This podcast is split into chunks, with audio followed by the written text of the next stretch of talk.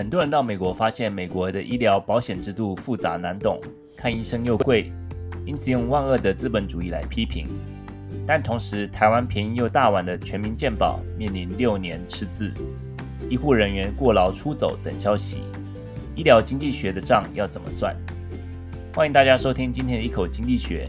台美健保大比拼，学过短袜一定好吗？医疗经济学怎么了？欢迎大家订阅、分享 Spotify、Podcast 或 YouTube，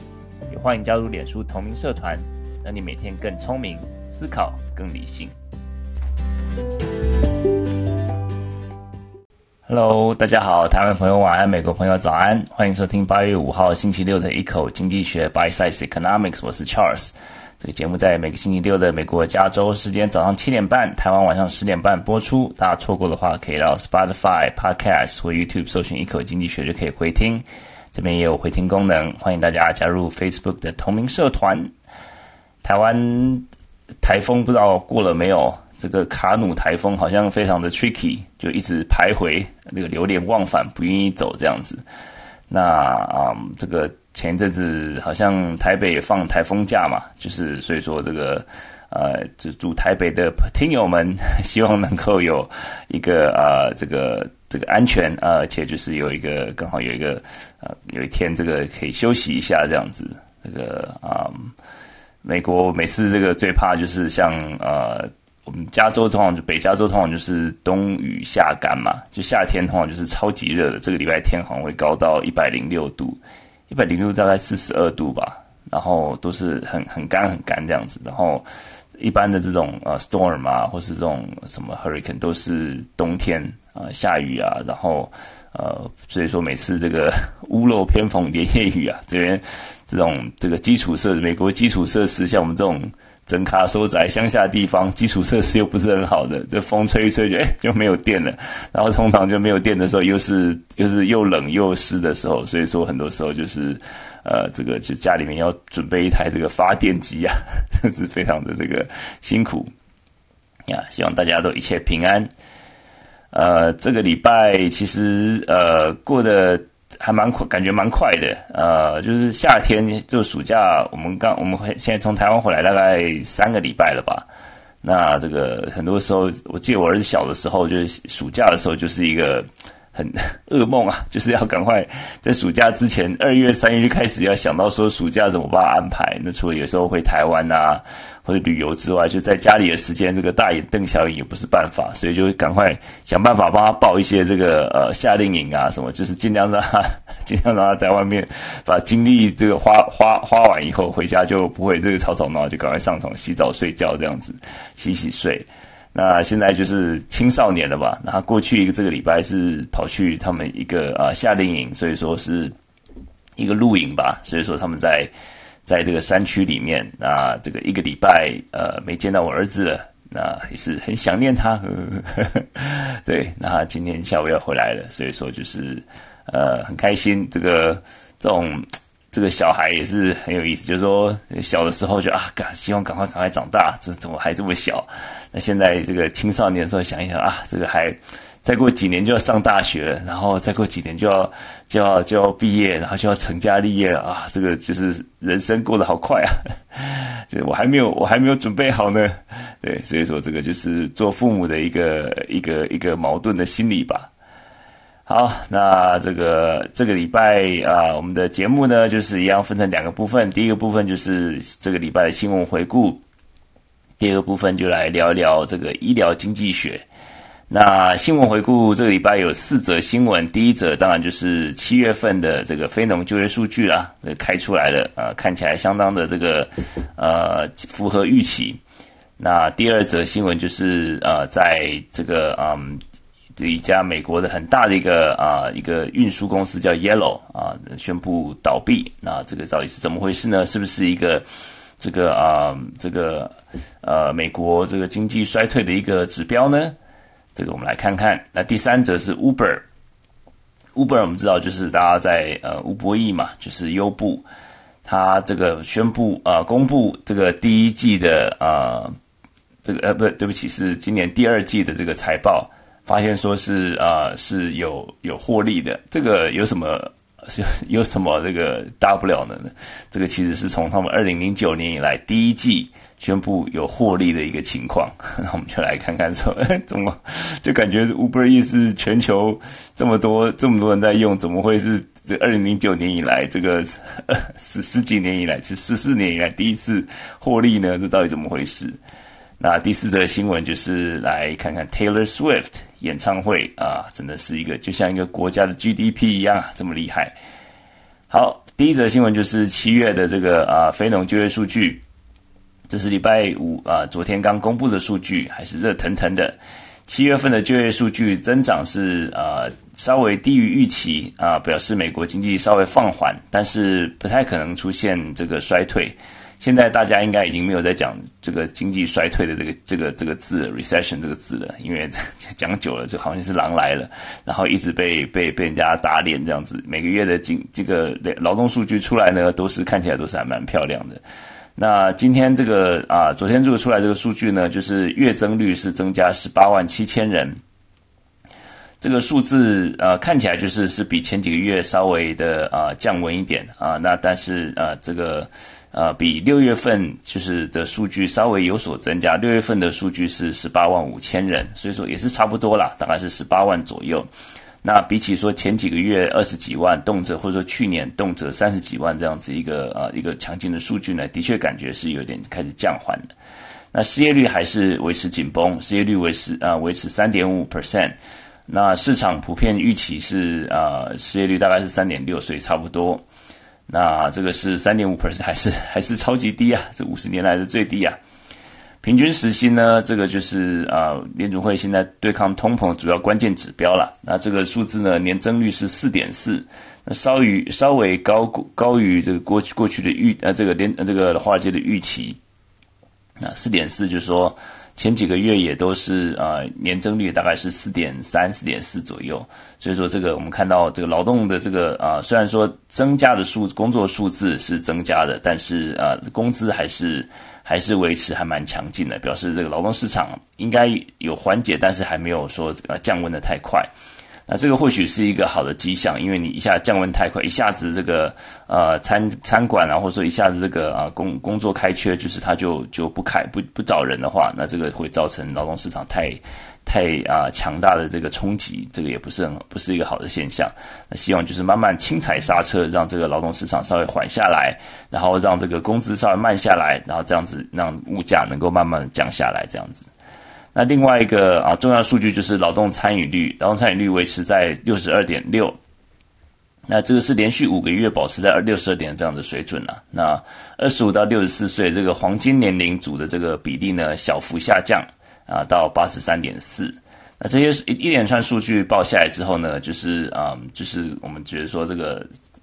这个如果说鲍尔他，就举个例子啊，就如果说鲍尔他自己要来设计一个呃一个数据一一组数据，然后看起来就是像是联组会的这个呃工具奏效的话呢，这个就是 exactly 他会设计的数据。就说整体来讲，它的啊工作的开缺、工作的这个啊、数字、工作的这个啊、增加非农数数字是开始降缓，然后呢啊、失业率维持不变。然后呢，这个工资开始慢慢的这个啊，没有没有太急速的减下降，但是开始开始减少。那这个就是一个啊，联准会最希望看到。所以说，基本上这个数据出来之后呢，并没有改变我们任何的这个啊预期。那对于联准会来讲，这个也不是一个啊足以让他们啊改变他们接下来这个升息进程的一个一个一个资料点吧。那我们啊整整体来看，那这个也是啊道琼呢也是一个。也是一个反应啊。那公布之后呢，礼拜五公布之后，股市上涨，这个啊平均指数都上涨，啊这个国债收益率下跌。那这样看起来就是啊，整个美国的经济就是说，这今年这个礼拜还有另外一个就是 JOLT，JOLT 就是啊这个工作开缺和转职的数字。我们看到这个自愿离职的人数呢开始下降了。也就表示说，这个之前我们看到这个很多人就是在疫情中间就不满自己的工作嘛，再加上这个劳动劳动紧缺的状况，所以说他们很多人就是呃这个劳劳这个卖方就是 卖这个劳我们要找工作人叫做劳动市场卖方，就是好就拿翘，就是说哎你这个老板不，这个我不不惯着你。老板如果说这个要求不合理的话，我就我就辞职，我就去找工作，反正很容易就找到其他工作。但是现在这个啊，这个自动辞职率呢，已经开始下降了。那这个或许是一个好的迹象，就是慢慢趋于均衡。那这个因为有开缺，开缺找到人，这个就是就。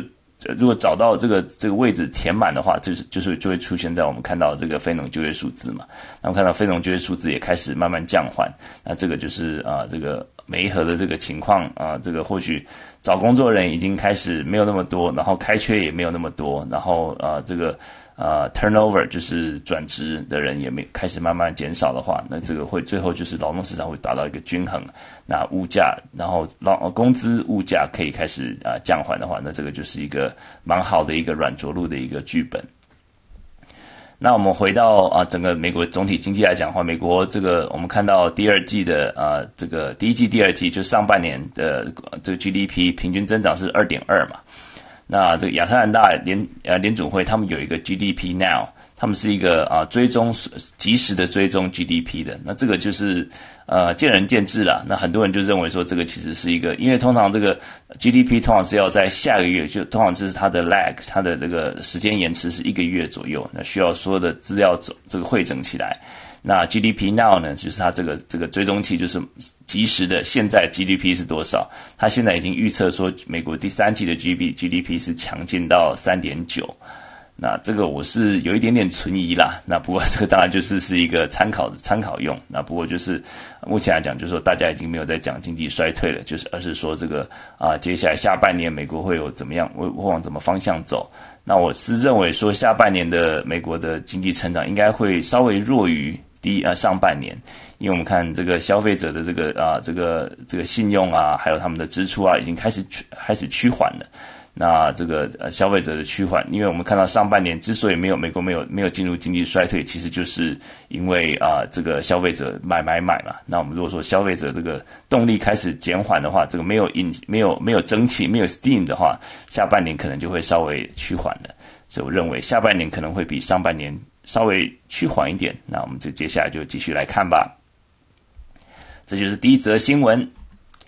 那第二则新闻是一家美国的这个位于田纳西州的 Nashville 的一个卡车公司，呃，就是关闭了业务。它上上个礼拜，呃，上个礼拜它宣布破产，然后也结束营业。那这个其实是和疫情中中间卡车公司供不应求的情情况这今非昔比啊。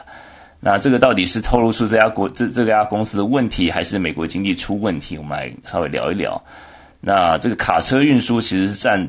美国那个啊内陆的这个货物运输的八成以上。那当然就是也有飞机啊，也有这个啊 FedEx 这种等，你看到这个做机场很多这种 FedEx 大型的这种货机。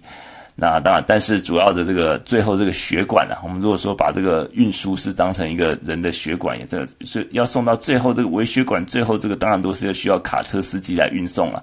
是占所有国内运输这个八成以上。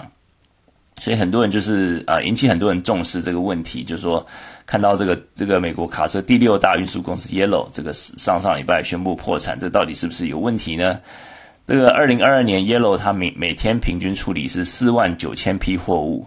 那上上礼拜呢是啊降到每天只有一万到一万五千批货物，所以说这个数量减少是一个主因呐。那这个数量减少其实是这就表示说美国的这个消费力啊开始降缓之外呢，另外也反映出美国消费者的这个消费的这个啊习惯已经开始从货物的商品的消费。转到这个啊，这个服务性的消费，就大家开始旅游啊这些的，所以说商品的这个需求开始减少了。那其实呃，这个就表示美国要进入衰退的话，其实我觉得其实是言之过早了，因为我认为说啊，当然美国消费者力道开始减少，第二季第二季的 GDP 消费成长开始趋缓嘛。不过我想就是主要原因是因为我刚才说的，就是从消费从物品消费变成服务性消费。然后像是旅游啊、餐厅啊、酒吧这些消费就变多了。那另外就是说啊，这家公司呢，卡车公司客户减少是是原因之一嘛。那另外就是说，啊，它本身的财务长年以来也是有问题。然后再加上美国这种他们的工会，美国卡车司机的工会是很强悍的。他们过去一直在啊，就是追究一些公司啊，还有一些福利方面一直在谈判，也没有也未果。那所以说这家老牌的公司已经九十九年的公司了，所以说导致破产。那有些人就是在怀疑，就是说这个是不是工会这个要求的太过分了，造成这个公司的破产？那有另外这这个人就是就是就是有提出不同的观点，就认为说这个也其实也是这个 Yellow 这家就是黄色 Yellow 这家公司他们的一个策略，就是先啊、呃、用进入这个啊、这个啊、呃、破产的这个保护伞 Chapter Eleven 这样保护伞，让他们能够啊、呃、多一点时间，然后让也让这个呃舆论对于这个工会造造成压力，这样子让他们退让，然后等等。其实他现在是宣布破产，可是还没有关门嘛，还没关，还没有倒闭嘛。那如果说在这个这个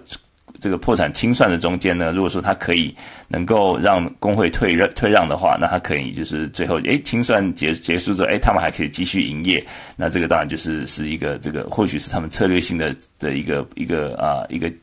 一个一个一个一个棋子啦。但是啊，我们目前都不得而知就是了，因为就是清算来讲，就是清算过程是相当相当复杂的。那我们知道说，政府这个联邦政府在疫情中间对这家公司提出啊七亿美元的贷款，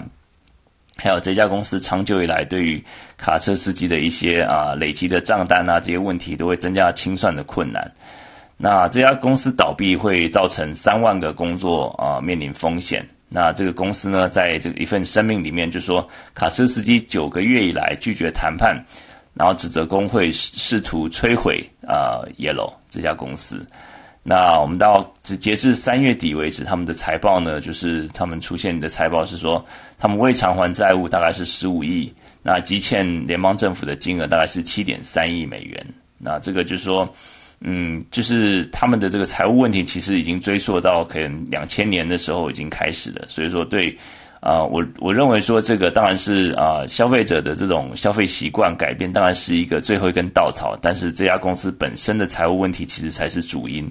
那就才是这个真正的病灶。所以说，我认为这个啊、呃，这家公司的倒闭，虽然说是有一点点，很多人在担心说是不是一个啊、呃，是不是一个这个这个啊。嗯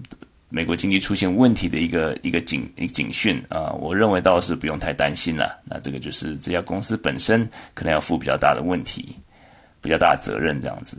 对，那这个就是第二则新闻，这则可能就是台湾大家比较没有在专注意到的，但是。很多时候，我们看到运输业出问题的时候，很多时候就是一个呃，可能经济的一个指标或是走向可能会出现一个一个呃拐点的一个情况。所以说，这个问这个这则新闻在美国的经济学界还蛮呃，就是这就是一个呃这个商业新闻，大家还蛮专还蛮专还蛮这个注意的。好，第三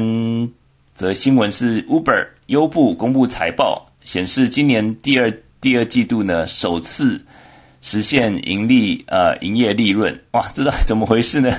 这 Uber 不是二零零九年就开始成立公司吗？这是二零零九年公司成立以来首次有利润。那这个到这个这么庞大的企业，它的这个商业模式到底是怎么支撑的？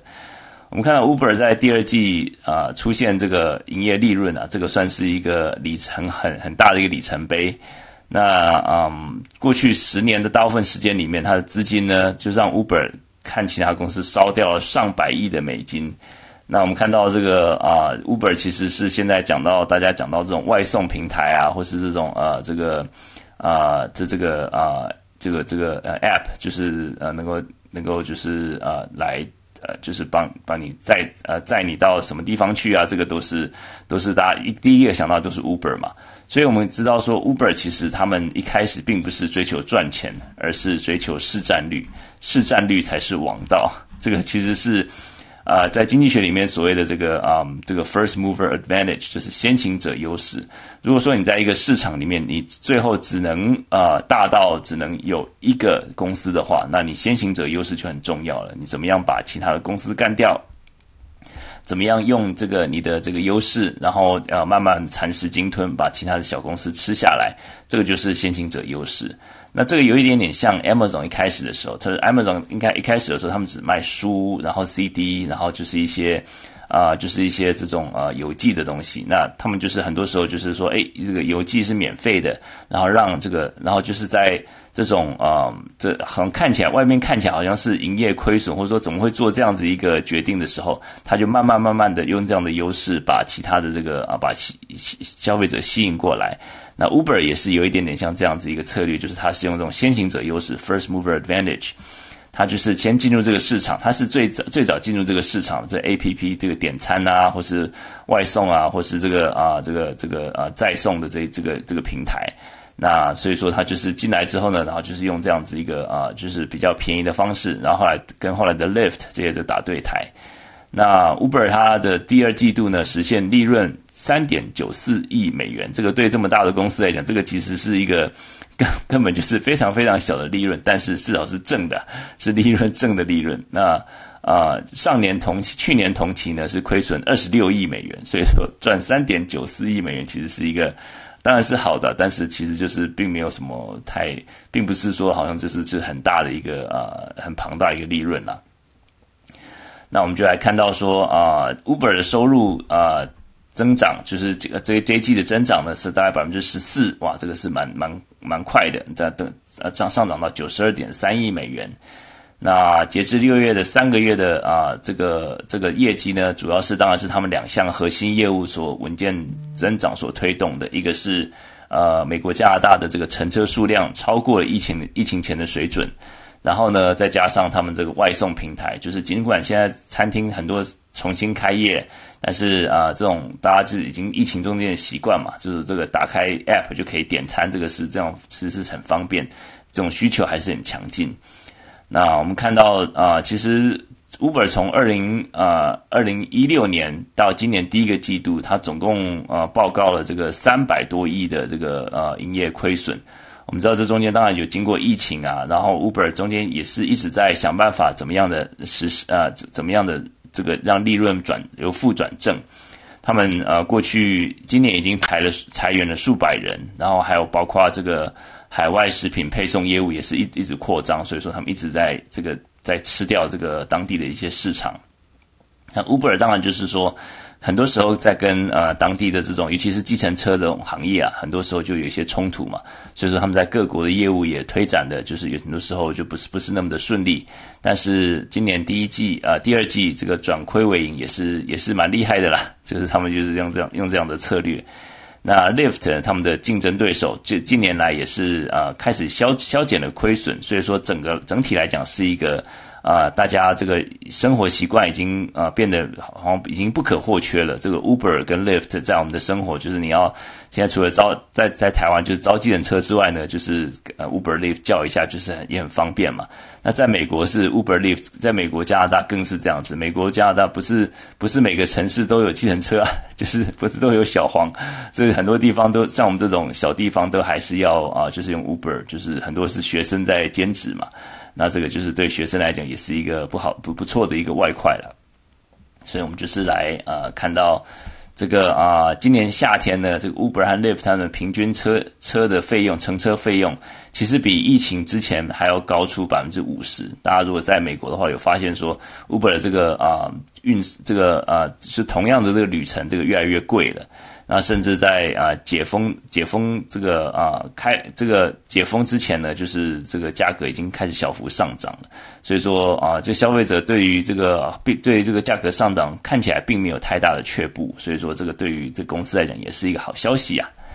那这个就是啊，Uber 的新闻，就是第，今年的第二季是他们有史以来第一次获利。那我们接下来就看它的商业模式会不会成功，会不会成功的跟这个 Lyft 这个打对台，变成呃寡占市场，就是在这个这个 APP 送货啊，这个啊或是叫车啊这些，是不是就剩下这两个是这两个大公司呢？我们来看看吧。好，最后一则新闻是嗯。这个 Taylor Swift，Taylor Swift 演唱会横扫全球，这个对于各个主办城市跟国家的经济也有一定的帮助嘛。那甚至很多人就认为说，Taylor Swift 演唱会就是它的支出相当于一个小国家的 GDP。那我们现在，他现在好像是在南加州，在 LA，再过几天会在嗯这个 LA 那边演唱。那其实在，啊七月中的这个合皮书里面，Beige Book 这个啊费城的这个联总会分行呢，他特别还提到 Taylor Swift 的经济效应。他在这个啊合皮书里面提到说，尽管该地区旅游业整体复苏放缓，但五月份是费城酒店收入自疫情爆发以来最强劲的一个月，很大程度是因为 Taylor Swift 演唱会客人涌入。大家知道在。这个美国就比较少有这种一日生活圈嘛，所以说你要到什么地方去听演唱会，很多时候你就要提前一天到，然后在那边住宿、住宿、吃饭，然后用他们的交通啊、这些这些的这个支出嘛。然后所以说这些周边商品都一起发大财啊，在这个费城呢演唱会，他们估估计有大概七万五千名歌迷参加两场爆满这个完售的这个音乐会。那这在光是在费城，就是啊、已经这个总直接直接支出支出就超过两亿美元的直接支出消费了。那另外一个研究就是说，Taylor Swift 的美国演唱会呢，就是可以带来四十六亿美元的总支出。那这个四十六亿是怎么样的概念呢？是超过全世界三十五个国家的 GDP 的产值。它的四十六亿美金大概是呃利比亚或是约旦或是苏丹这些国家。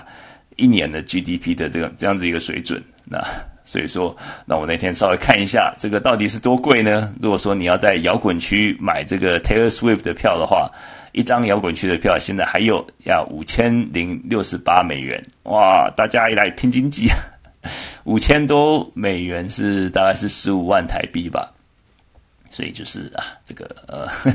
呵，不是不是，如果说这个大家认为说三小时演唱会可以值得五千多美元的话，那就来拼经济吧。那不过 Taylor Swift 的演唱会的这个啊影响是真的很大啦。那这这个之前这个啊，我们看到联准会鲍尔在联鲍尔会呃鲍鲍尔，我在说什么？联准会主席鲍尔。呃，上个礼上上个礼拜在回答记者问题的时候，记者也特别问他说：“哎，这个消费者就不断的支出啊，像 Taylor Swift 好像就是怎么样都要讲一下 Taylor Swift 的名字，Taylor Swift 演唱会啊，芭比的电影啊，那你怎么看这个事情？”那 联联储会这个主席鲍尔也是。呃，不疾不徐的就说这个表示信消费者的信心呃回复，那他们对支出有信心，嗯，但是支出的当然就是说越买气越旺，当然就表示说支撑的这个呃价格它不会下跌嘛，所以说这个也是一个对于他们呃打击通膨来讲可能会是一个问题。那这个是就是四平八稳的回答啦。那不过就是我想到说，这个很严肃的联准会，或者说他们的合皮书里面还提到 Taylor Swift，觉得是挺有趣的，来跟大家来讲一下一人救经济。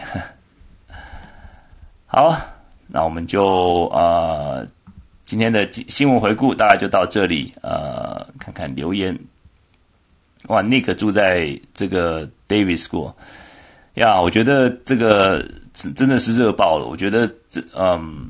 不只是各各地的天气极端天气，呃，而且极端天气气候出现的天数越来越长。我最近在跟一个朋友在聊天，他说好像是最近飞台湾、美国，就是遇到这个乱流的情况越来越多。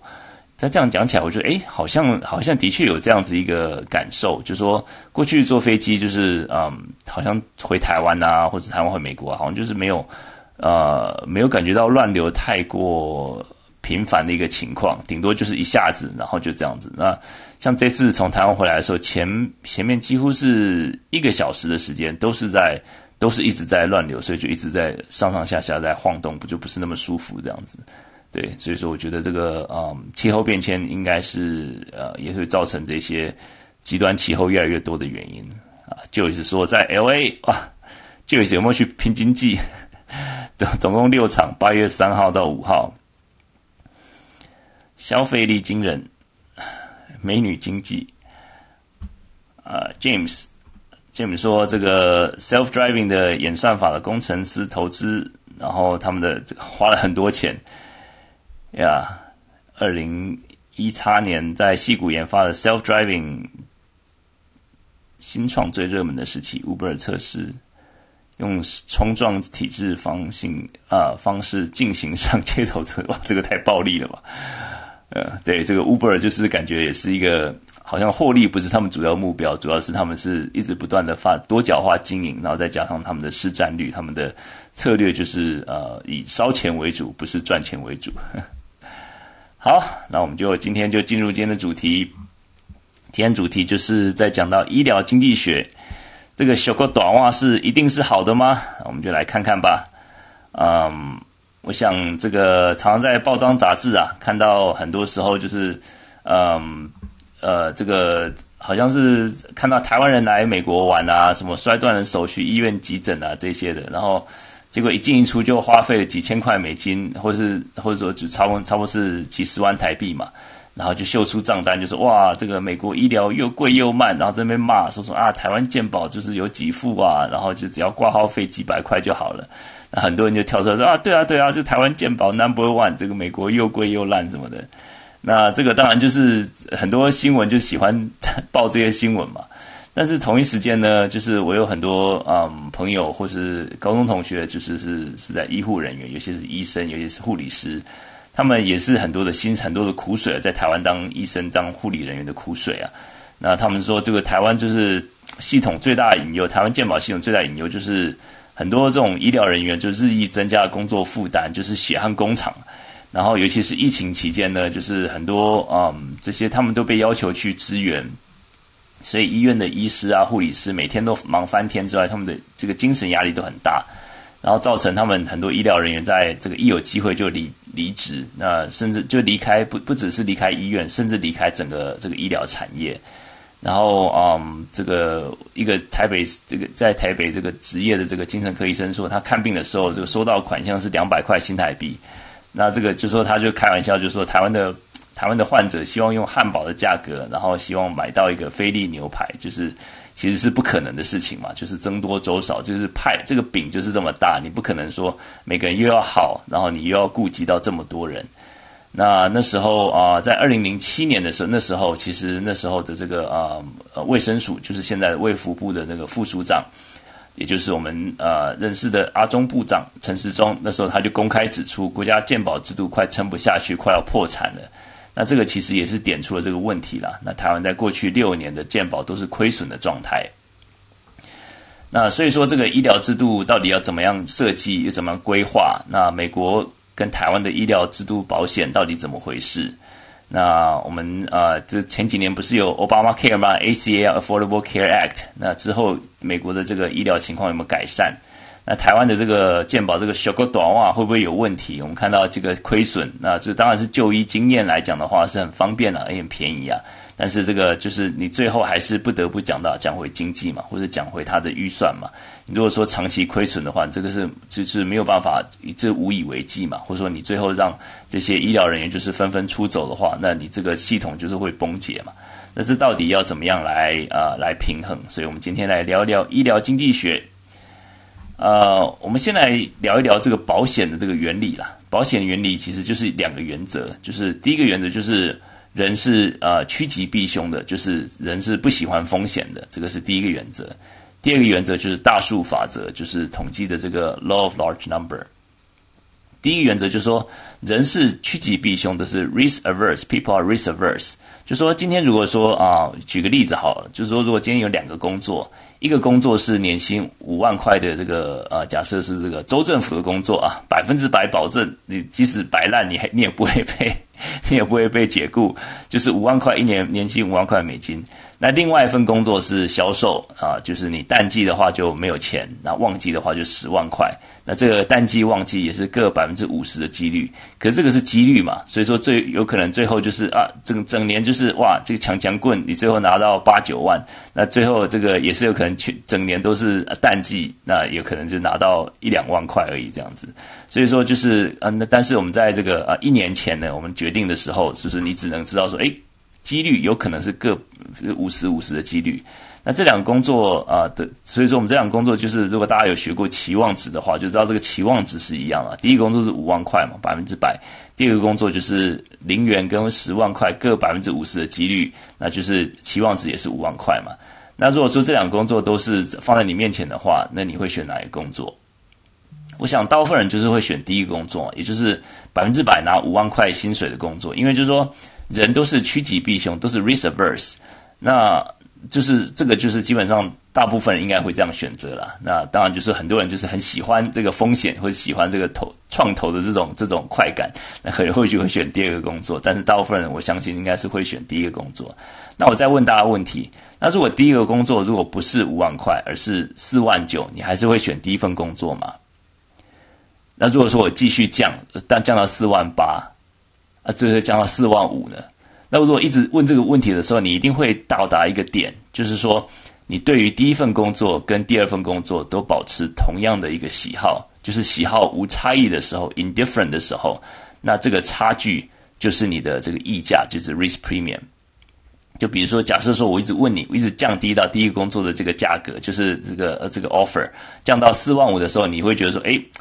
拿到四万五的工作，百分之百拿到四万五的工作跟。呃，百分之五十五十，这个期望值是五万的工作，那对对我来讲是差不多的时候，这个就是说你的这个啊，这表示你的溢价，这个 risk premium，就是说你对于这个这个风险的这个价格就是五千块，就说因为你第二份工作你还是维持期望值是五万嘛，但是第一份工作其实是百分之百的薪水的时候是四万五，所以说这个差距是五千块，就比如说你。你把这个啊，如果说这个这个风险你要放一个价格的话，就是你愿意付出五千块的价格来避免这样子的风险的意思。那这个就是一个啊，保险公司它可以 charge 你最高的保费嘛，因为你这心里面的衡量是这样，就是说第一份工作是百分之百四万五，第二份工期望值是五万。那对你来讲，现在是 indifferent，就是说，所以你俩是是无无差别的，所以表示说你的你愿意用第一份工作期望值低于五万块的呃低低差不多低于在五千块的这个呃这个价格来换取这两个工作之间的这个呃保障。那就是说这个就是说，比如说像是保险公司之所以能够。能够给你能能能够收你钱，就是表示说，人通常都是都是趋趋吉避凶的，人都是呃不愿意来承担风险的，人甚至会花钱不去承担这个风险。这个就是 risk-averse，就是个这个就是保险的第一个原则。第二个原则就是大数法则。对于医疗公司来讲，就是说，呃，比如说一般民众，就是所有的民众，比如说急诊的几率是这个百分之零点五，好了。但是这个几率不是确保，不是每个人都是这样的几率几率嘛？因为这个就是大数法则，在在你人手人口呃，这个你的样本数够多的时候，才是百分之零点五嘛。但是有些是有些人是年轻，有些人年老，那有些人是先天性的疾病或是慢性病，那我们所谓的 pre-existing condition。所以对保险公司来讲，他们如果要获利的话，当然希望越收越多健康的病人病人越好嘛，这样他们就给付的机会、给付的金额也会越来越少。那但是问题就是说，希望买保险的人通常是知道自己身体有或许有些许毛病，这个就是经济学所谓的这个逆选择，就是 adverse selection，就是说保险公司希望收到的人是健康的人，但是啊、大部分愿意保险买花钱买保险的人是比较不健康的人。那这样子有些时候在资讯不对称的情况下，就是会去买保险，就是几率就就是去急诊几率是高于百分之零点零点五的。那也就是说。这个保险公司选到这个泰语说奥莱啊，就是说比较 比较不愿意选到的，就是 adverse selection，就是逆选择，选到这些奥莱啊的利几率更高。那所以说，美国保险公司他们的做法呢，就是过去一直在啊、在加保之前就要求你做健健康检查，然后问一大堆问题，有些高血压、心脏病的这个病史啊，他都会拒保，或者说把你表保费提得很高，因为他们负担比较高的风险。那这个就是啊、这个希望能够有大数法的，就是你希望收到的人是越多越广，然后能够平衡一些这个高风险跟低风险的这个人口，这个就是一个保险的原则。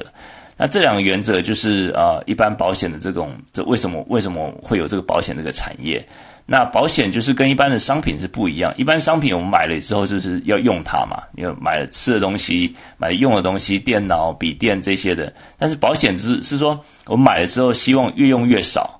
那 这个就是在台湾可能大家比较没有这样的经历啊。但是啊、我想就是说，很多在台湾就是。台湾全民健保已经不是一个保险了，说实在话，台台湾全民健保已经变成一个福利制度了。那有一个笑话，就是一群北北，因为每天就到医院去嘛，那久而久之就熟了起来嘛。那有一天一个北北这个老李没有出现，大家会说：“哎，老李嘞？”那另外有个人就是啊，他生病了，所以今天没来。那这个就是把这个保险当做商品在用的结果，就是啊、呃，医疗资源浪费，而且让所有使用人用到资源越来越少嘛。因为饼就是这么大一块，你用的人越多，每个人分到的这个呃派就越来越少。最后就是医护人员是承担这个苦果，然后财务是承担这个苦果。那最后这个主要的原因就是说，使用的成本和门槛太低了。那台湾在挂号就是很方便的，一百块、两百块，那其他基本上是不用自付嘛。所以说这个使用门槛很低，也造成医疗人员的这个滥用和医疗资源滥用和浪费，那也就是医疗人员的这个承担这个压力也是很大。那所以说就是所以说这个就是为什么我说台湾的全民健保概念其实不是保险，而是福利制度。那当然，如果说是福利制度的话，因为你的门槛很低嘛，就是使用门槛很低，所以说就一个理性的消费者来讲，那我当然就是尽量用嘛。我怎么样？诶，有一点不舒服的，我就我就去用。那这个就是会造成这个跟保险的这个概念其实是相相背而呃，就是相背而驰的啦。那我们就是接着啊，我们在讲到讲完保险的原理之后，我们来看一看，就是美国保险制度呃好跟不好，或者说它的这个一个历史的因素吧。这个美国保险制度主要分私人经营跟政府经营两类嘛。那台湾当然就是政府经营。那美国是呃私人经营，它最早是私人经营是一个很大的一个部分。私人保险公司就是通常就是他们跟呃就公司跟雇主签签这种叫做呃团体健康保险，就是 Employee Sponsor Health Insurance。那这些是由雇主负担大部分费用，那员工只要付就相对是几乎是不用钱，然后可以享受美国医疗保险。那比如说像是呃像我在州政府工作，就是啊、我的保的险就是保我们全家的，然后每个月其实啊、这个我们是透过啊、这个这个啊、保我们州政府跟保险公司签约，所以我们一家人呢一个月啊、我那天看差不多是两千两百多块吧。两千两百多块的这个啊、呃、保险，那就是啊、呃、我我要付就是就然后政府呢政府补助超过两千出头，就说我我自己每个月付大概大概是一几百块这样子，所以说这个就是我每个月这个必须要就是自付大概几百块，但是呃但是州州政府支出了两千两百多块每个月来保我们全家。那这个就是啊、呃，这个私疗私人的这个医疗保险公司，它是这个透过它是跟我们州政府签约，所以它是提供这样的 employee sponsor health insurance 团体健康保险。那这种通常是最好的，因为就是说，毕竟就是啊、我们选择的医院、选择的医生，呃，各方面有比较多的这个选，比较多的这个比较多的选择，也比较多的啊、也比较好的服务这样子。那也算是雇主给予的福利项目项目之一啦。那政府经营的这个就是私人经营。那政府经营的保险呢，就是针对呃六十六十五岁以上的老人啊、残障弱势或是比较贫穷的人。那美国联邦政府会有这个啊、社会福利资源，他们提供免费的这个 Medicare 啊、呃、或是 Medicaid 这两个，一个是给老人的，一个是给啊、贫穷的。那在加州也有有这个呃 Medicare，就是在加州叫做 Medi-Cal，就是 California 的 Cal C A L。Medi-Cal 就是给一些啊、像是甚至像是这个啊、非法移民，或是啊、就是很多这个留学生，如果说收入没有到的话，也可以收，也可以拿这个 Medi-Cal。或是有些人就是啊、没有工作，这个加州州政府在这方面是很大方啊。那 Medi-Cal 是对于这种社会福利呢，是、呃、加州的每每三个人就有一个人是在拿这个 Medi-Cal，所以这个也是一个加州州政府很大的负担。那嗯。这个就是这两块嘛，所以说我们看到私人，所以所以如果你不是呃又老又穷，又你也不是在这种比较大的公司工作的话，如果说假设你是呃自己自己有一个小的生意，然后这样子的话，这个过去来讲就是没有被 cover 嘛。而且就是说你自己，当然你可以去买买保险，可是你因为你没有不是透过雇主，所以说保险公司可能会给你很多的这个障碍，就说要要你健康检查，然后又就是最后就 charge 你一个很贵很贵的钱，那就对你来讲是一个很很大的一个负担。那在二二零零八奥巴马上任前，一直都是维持这样的情况。因为保险公司基本上就私人经营嘛，就是说他们就是就是他们就是为盈利为主嘛，所以很多时候就是比如说像是啊、假设是 Uber 好了，这些开车的这个啊、司机或者说送货员，他们 Uber 并并没有对为这些人提供保险，那这些人根本没有办法买买保险，即使有，他们也买不起嘛。所以说，很多人在啊、在二零零八年的时候，美国这个没有保险人高达百分之十五，也就是说，每七个人就有一个没有保险。那时候就是有很多电影啊，很多这种造成很多的社会问题。那所以，奥巴马上任之后就针对这一块，让政府出面。来补足这个百分之十五这个这个部分，就让私人公司他们跟个人之间啊、呃，他提供一个 marketplace，就是一个一个购买的一个啊、一个平台，然后用政府出面跟这些保险公司谈，谈出来的结果呢，就是有不同的这个啊、等级，有这个啊、这个白金等级，这个这个什么啊 gold 呃金。呃，金的等级，那个呃，铜的等级，银的等级，然后就说是不同的保险的这些计划，然后就是变成一个比较公开透明的一个情况，然后谈出来结果就是透过一个网站，然后就是这个 Affordable Care Act，这个就是这个患者保护跟评啊评价医疗法案，也也称为 Obama Care，就 OG 健保，然后就透过这个平台呢，让。呃，让这个价格这些变得比较透明化，然后让让民众他自己想要买这个保险，但是又怕说这个很多不透明，又怕被拒保，然后啊、就是到在这个平台他可以买到他的保险，他也要求同时要求保险公司不能拒保民众。所以他们就是也是兼顾了这个保险公司盈利的部分，让他们提供这个不同的等级的这个保险，那也顾到这个民民民众过去不愿意保险这种却步的部分，他等等于是搭一个桥梁，建建立这个平台。那也就是让患者，就是不是患者，就是让民众在这中间就需要按照他们需要来选择。那这中间他们也提供了一些啊、这个财政的补助，就说如果说你收输入你的收入，那如果说你需要，他政政府就是会给予相对应的这个补助这样子。那我认为这个是啊、不只是奥巴马，我认为是这个美国近近代以来最大的一个。呃，这个总统，这个当局的白宫白宫总统，这个这个最大的贡献啊，因为我觉得美国这个身为一个已开发国家，这一点实在是 实在是很丢脸，就是民众竟然连保险都没有。那这个 Affordable Care Act 出来之后呢，当然就是，嗯、这个是呃，我认为是贡献是很大了，但是这个也是变成共和党的一个目标，因为很多每次很多一些法案需要共和党合作，他们就说，哎，我要把这个 Obamacare 取消。川普那时候也是说要把 Obamacare 取消了，结果反而就是一堆支持他的一些共和党的共和党的一些一些人出来骂他，因为他们都是 Obamacare 的受益者嘛。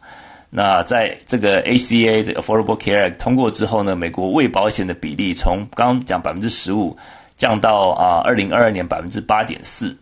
那一些民主党的州就是啊、就是降降得更低，像加州，加州就是除了这个有联邦的补助之外，还有州的补助，就是有 Cover California，把未未保的这个人呢，在加州大概只有百分之六，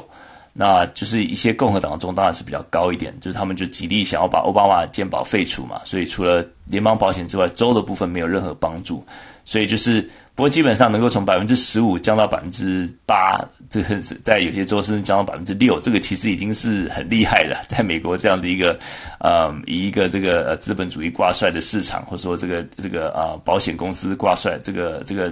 游说团体这么强劲的市场，其实是很厉害的。嗯，虽然说是百分之八点四，感觉是很大的一个成就，但是八点四，美国这个乘以它人口数还是很大，还是很多嘛。嗯。据据估计，就是说，十八到六十四岁，大概有在二零一九年的报告，大概有两千，将近有三千万人是没有医疗保没有医疗保险的，但是比台湾的人口还多，这么多人没有医疗保险。那原因就是说他们负担不起啊、就是这个高额的这个费用啊，或者说他们并不知道，并没有这个啊、并没有这个知识去啊，去、网站上去买这个保险。或者说他们不认为这个自己有这个保险的需要，那或者说有些人是被裁员之后就失去了这个医疗保险，那或者说有一些非法移民，然后即使生病，他们害怕身份曝光，所以就不敢去看医生。那这些都是遇到一些像是前几年这种 COVID 啊，就是啊，或是冬季流感，这些人都是会变成美国医疗系统的破口嘛。或者说公共这个卫生的这种隐忧，那因为我们知道没有保险，小病不看就变成大病，就更花钱了。这些成本其实最后是社会要负担的，所以尽量把这个未保的人数要降低，这个其实是每个国家他们在追求的一个目标。这个其实啊、这个我们看到台湾就是保险人人口这个百分之九十九点多啊，这个是很厉害的，所以这个是去达到一个全民健保，所以说台湾的公卫呢，能够就是它能够追踪，也能够啊，能够在遇到这种公卫的事件的时候，能够比较快的应变。那我们就是接下来看到说，美国这个啊整体的这个保险制度，然后再来看他们其实啊，美国在美国就是说啊，讲到比较细，就是说对于。在美国生活人大概就比较清楚，就是说有两种最主要的保险制度，一个是 HMO，一个是 PPO。就是说已经有保险人，你不要以为是在美国，你不要以为看医生什么都不用出了，每次看医生还是有成本。就是它的这个成本并不是，并不是你买了保险就哇，你可以去随意看，随意吃到饱这样子。那 HMO 跟 PPO 最主要差别呢，就是说 HMO 就是叫 Health Maintenance Organization。这个是一种比较像是一个管理的管理式的保险公司，就是说，你如果选择 HMO 的 program 的话，你啊、就是你的自付额通常都会比较比较比较呃，自付比较少，然后它的这个 cover 的地方也比较多。那它强调的是一种透过预防性和综合协调这个医疗服务，然后提高你的这个整体健康的水准。HMO 它就是有这种预防性的福利，比如说像是呃每年的这个免费的健检，然后疫苗注射，然后这个女性的这个乳房检查，然后超过一定年龄是一些像是这个大肠镜这些的都是免费。那它的这个嗯会先给你一个叫做 Primary Care Physician，就是基础保健医生。那你看什么？就是你都要透过这个基础保健医生。那这些医生通常是家医科、内科或是小儿科医生。那也就是你即使说啊，我今天是皮肤科，皮肤我不能直接去看皮肤科医师，我一定要先看我的家医科医师，然后再再透过他来转介。那这些家医科医师基本上就是说，他们就是一个像是保险公司的 gatekeeper，就是一个守门人。那如果说，所以说你要在看一些专科的时候，他会最后帮你转介，但是你要先通过他，你要先看他之后，他帮你转介到呃什么内分泌、什么皮肤科这些的。那我目前就是用这个制度，因为我看的医生就是一个嗯一个医院的一个团队嘛，所以说并没有说呃有些人就说哇，在美国看医生要等好久啊，通常就是呃我真的有什么问题，就是约一下，通常就可以看到，因为他是一个团队。那这个这种模式优点就是说，嗯，这这些你的 primary care physician 他是很了解你的这个整体健康状况，他也知道你过去的用药情况啊、过去的一些啊这身体的状况这些，你的这个血压，你的这个啊、这个你过去有没有用过什么药，然后有开过什么刀这些，其实他的这个资料里面都非常的完整，就不会说我明明在吃一种药，结果又开另外一种药就不能一起吃。那这种在台湾或许就比较啊、比较容易发生，因为很多时候你去不同的医院，你说诶这个头痛医头，脚痛医脚，你去皮肤科啊、看这个啊、这个肠胃科啊、这个啊、什么这个耳鼻喉科这些，那很多时候就是你去去这些医院，你就很医生很快帮你看完之后，你就给你开药，那很多时候就比较没有一个整体的一个对你健康的一个评估这样子。那另外就是说我每次看这个医生的时间都是还蛮充裕的，就是说。就是从问诊啊、诊断啊，还有其他问题啊，然后跟你 review 一下，然后还问你说：“诶，你的未来这这一年的这个健康目标是什么？”我每年都是要减肥，所以就是就是每次看诊通常是半个小时以上啊，所以说而且都还蛮有耐心的，那就是。解答你的疑问啊，这些的。那当然，缺点就是说啊，你必须要透过他才能够转诊去看专科医生了。那这种转诊方式，很多时候会啊，有些时候会拖延呃这个病人的病情啦。那这个就是，不过通常转诊之后，这个费用也通常就是免费的。所以这个是 HMO 啊，就是比较。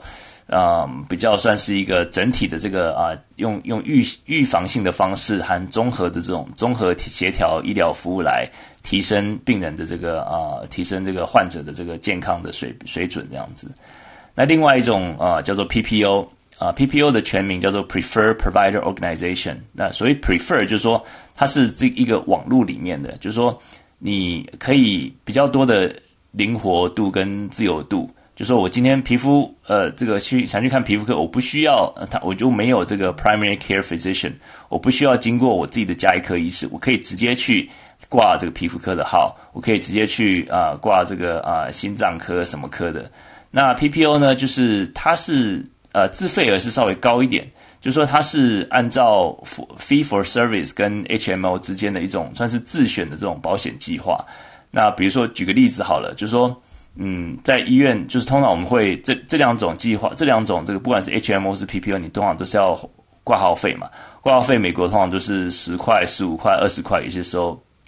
大概是这样子一个价位。那如果说是 HMO 的话，通常是没有太多的自付额，就是说你挂完挂完号之后呢，医生然后不管是转介之后的，那他认为这个都是需要必要的这个啊、呃、医疗支出，所以说就是通常接下来不会有太多的意外的支出。但是 PPO 的话，就是说呃有很多的名目，就是说你如果说是 PPO，你有这个享有这个自由度，但是呢，你就诊之后，你如果说是啊。你医疗费用，比如说我今天去啊、呃、看一个看一个 PPO，我是 PPO 的保险，我去看一个医生，皮肤科医生，假设是呃五千块好，五千块美金好了，我首先要先有啊、一个 deductible，就是说我有最低的自付额，最低自付额有时候是几百块到上千块都不等，比如说是一千块的自付额，就是说这五千块里面头最最一开始的一千块是我自己要先付的，等于是病患要承担这个比例。然后呢，剩下四千块，你以为这个保险公司会出的？这个其实并不是，保险公司会有一个 co-insurance，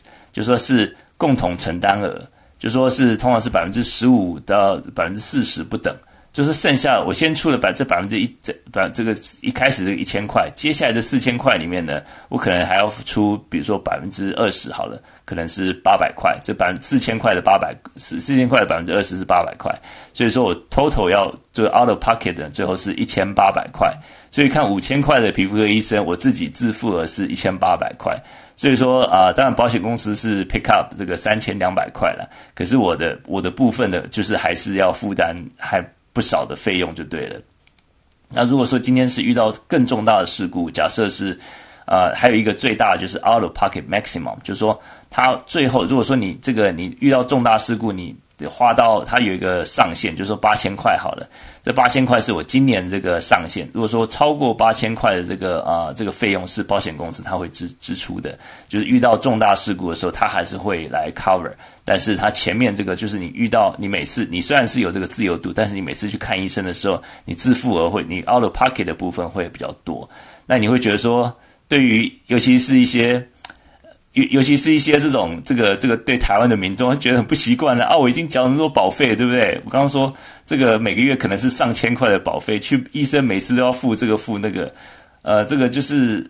怎么讲？就回到保险的本质嘛。保险的本质其实并不是。呃，让你吃到饱，并不是一个福利制度，就是好处。这个好处就是说，让你不会浪费医疗资源啊。那台湾的朋友就是可能会来美国就不太习惯这样子。那由此可见，就是说美国这个这个其实还有其他的 model，这两个是最常见的。那很多呃，美国医疗问题就是说，很多时候这个诊这个诊诊治费不透明嘛。你在就医之前，你根本不知道你最后拿到账单是多少钱。那个医医 医院医生也不知道，这个就是一个我觉得还蛮蛮奇妙的一个地方。可能最后这个看完医生才知道，哇，收到账单才 才会心痛心痛了。这个这个不看不看痛不看心痛了，那看完痛心了。所以说，就是很多时候，美国民众会选择就是先自我治疗，会在药店里面买一些药啊这些的。那我大部分。呃，我自己是比较喜欢 HMO 的系统啊，因为就是比较接近像台湾的这样系统。那每次去看，当然是你要付是比较不方便，你没有办法去看专科医生。但是我觉得它整体来讲，就是呃，就一个就是它呃，算是一个呃协调性的这种医疗，那、是一个预防性的医疗。我觉得是我自己觉得还蛮习惯的。当然每个人的这个想法跟选择不一样了。那最后就是嗯、来讲回台湾健保。那台湾健保相较起台美国美台湾的全民健保都是大家比较推崇嘛，就是说小感冒啊、小病、牙痛这些全包了，只要健卡在健保卡在手，对不对？畅行无阻，不舒服就可以去拿药这样子。但是我们知道，嗯，这个健保其实过去六年都是在亏损的一个状况。那就是说，比如说像健保是授予费用嘛。费用的这个限制，因为健保砍价，药厂退出，这个常常会看到这样的新闻嘛。因为就是健保它必须要管控它的成本，所以说很多药药品它是不不给付的。那另外就是说医疗这个啊、呃、这个技术跟药材，很多时候就是它是限制的。那很多时候有最新的技术，那可能或是一些最新的这种用药，那医生就是可能很多时候为了要啊，为了要报销，就是健保可能就怕说这个健保局他不不让你报销，所以说他他就是不敢去用这些新药，或者说没有办法用这个新药，那医生也是要管控这个成本。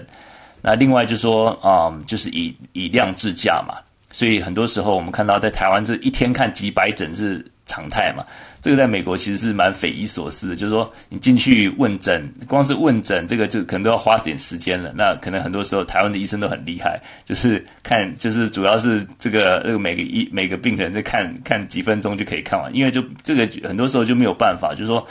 呃，医院它就是要抓这个成本跟业绩考量嘛，所以说很多时候医生被被迫就是用最短的时间来看诊，就拉高这种这个啊、呃、门诊的病人数量，那这个很多时候就会牺牲医疗品质嘛。那再来就是啊、回到刚才说健保亏钱的问题，就是说，嗯、呃，这个健保这个总额在二零二三今年就预预计是突破八千三百亿。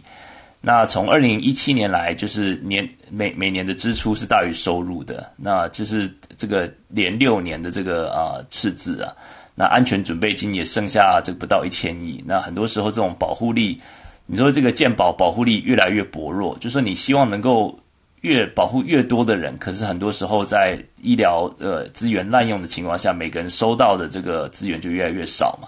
那再加上可能民众很多时候。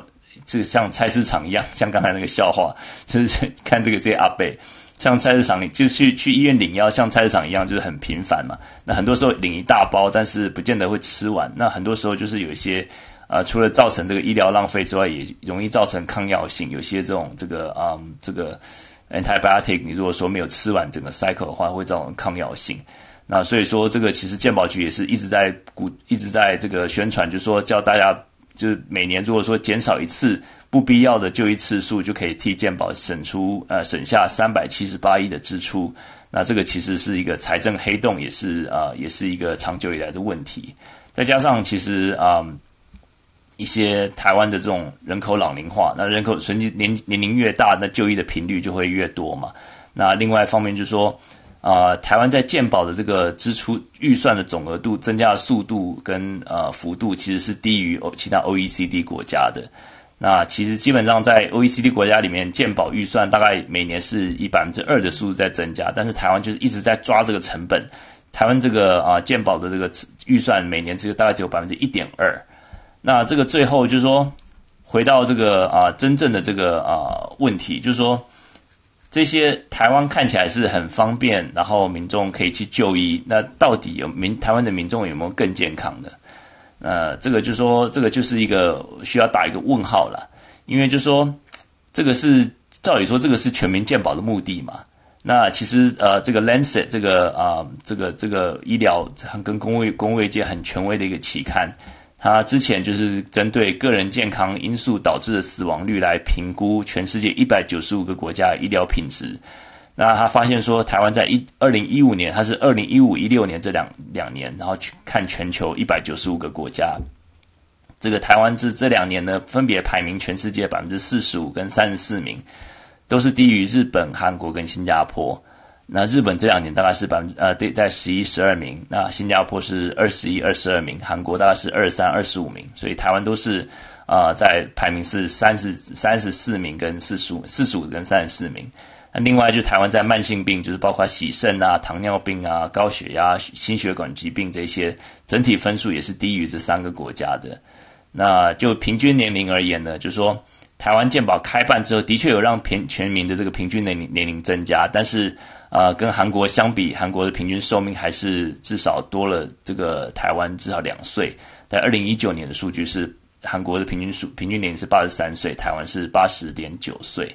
所以这个整个来讲，其实啊、就是这么方便的医疗资源，看起来好像并没有真的整体提升民众的这个健康。那主要的原因就是啊，因为每个人分到这个医疗资源其实是很少的，所以说这个其实，然后再加上加上说健保一些制度，像是点数啊，然后或是这个总量预算呐、啊、总额预算，这个其实是很多啊，只要在医疗这个医疗人员，就是都是都是很了解这中间的这个啊，这中间这个没没嘎嘎的，很多时候你医院花一块钱，你能得到补助只有九十呃九不到一块钱这样子一个一个补助，所以说这个对于很多嗯医疗人员来讲，也是一个士气的打击啦。那最后就是很快的这个嗯这个这个结论一下吧，就说台湾健保制度是很方便啦，但是。一个制度要永续经营，最后还是要讲回经费跟钱的问题嘛。那医疗制度最主要的这个医疗人员在健保制度下面，很多人决定出走。我我这自己有很多的同学，就是在在在当医生的，这个很多时候也是满满腹的牢骚啦。那我想，这个其实要培养一个医生跟护理师，要这么多的资源，结果因为制度的问题而让人离开，其实也是一个很可惜的一个状态嘛。那当然就是。嗯，台湾人，我们到欧美国家可以感受到台湾健保制度真的是很便宜、很便利。那这个便宜跟便利其实是建立在一个啊、呃、医疗人员的这种血汗，还有医院的亏损。那每个人收到的医疗资源的短少啊，处方签跟治疗疗程这些不就比较僵化，这些是台湾医疗面临的问题嘛。那当然就是说，美国也有美国的问题，美国就是啊、这个这个就是太过呃太过这种呃这个医院医院赚钱导向嘛，那就是这个他的这个啊、医疗不是那么方便，那每次要自付的这么高，那每个人就是你没有办法照顾到啊、真的是完整完全照顾到每一个人。那这个，所以说今天只有半个小时的时间，现在也超过时间了，所以这个很难，就是说，就是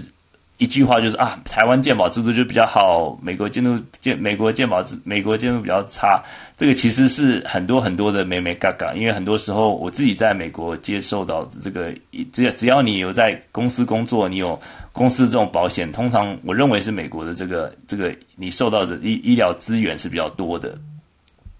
所以我觉得这个其实啊、没有办法，就是就说，哎，这个美国健保就是资本主义，这个这样子一句话来一句话打死。因为你你如果说一个系统一个制度没有啊、这个一直入不敷出的话，其实也是无以为继了。而且就是我们看到啊，这个台湾的这个健保，因为第一点很很多民众就是看就医就没有顾虑，那这固然是好事啊，但是反而造成浪费或是。医疗人员负担这个，其实最后还是要讲回这个啊，资本主义嘛，不是嘛？就是说，所以说这个其实啊，真的是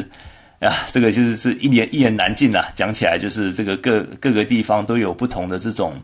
呃挑战，那我们也没有办法说一次一就是也一竿子就是说这个打翻一船人这个。我是觉得说最辛苦真的就是医疗人员啦。那我觉得这个其实大家真的是要真就回回到这个要真的要珍惜这个台湾的这种鉴宝制度。那怎么样珍惜？也这不是空话嘛？那怎么样从制度来改善？怎么样来啊、这个就是就这个啊这个啊预算来增加，然后怎么样就是啊自付额是是不是这边在讨论说是不是可能可能要增加自付额这些的？那增加自付额你是不是又会啊就没有办法照顾到比较啊弱势的一些团体？这些都是要。要要考量的啦，所以说这些都是很多呃，并不是无解，但是是其实是需要很长的时间，然后需要啊、呃、很好的沟通的政策上怎么样来改变，来啊、呃、来真正提升这个医疗品质之外，就是也是确保民众的这个健康有提升这样子。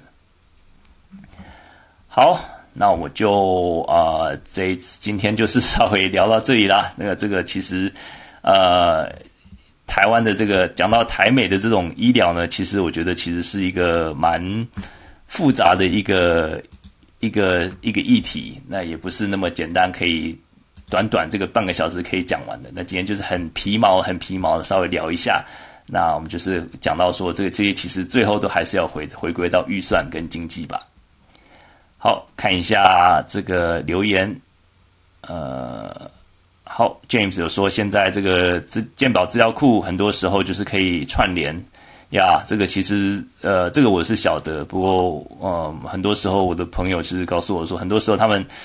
你在看这个医生看这个病人之前，可能根本没有时间去看他过去的这些 chart 或是病例，那只能很快很短的时间能够呃，所以说这个很多时候就是因为时间不足嘛，就是说你造成医疗资源就不够。好。呃，好，生一次孩子就赚回来了。OK，好呀，真的是这个医生护士真的是太辛苦了。好，那我们就看看下礼拜有什么啊、呃、经济的资料。下礼拜的礼拜，呃，看一下，礼拜二有一些贸易的呃 trade balance 一些资料，然后啊、呃、礼拜四呃有这个 CPI 哇，这个和这个消费者物价指数七月份消费者物价指数下礼拜四要公布了，我们看看是不是继续下调呢？就是上上一次已经是降到百分之三的年增率了，看可不可以这这跌破三。那礼拜五就是会有这个生产者物价指数。好，所以说下礼拜最重要就是消费者物价指数的这个看是不是符合联准会的预期。好，那我们今天聊稍微多一点，那我们就啊、到目前为止这个呃 这个回到就是希望这个节目能够提供一个比较理性，然后也是比较啊、比较啊、可以公开讨论的平台。那我们就今天就聊到这里啦。那谢谢下面的听众，谢谢呃 Lin，谢谢宇宙虾米小叮当 KC Joyce，哎呀，还有这边在留言的呃。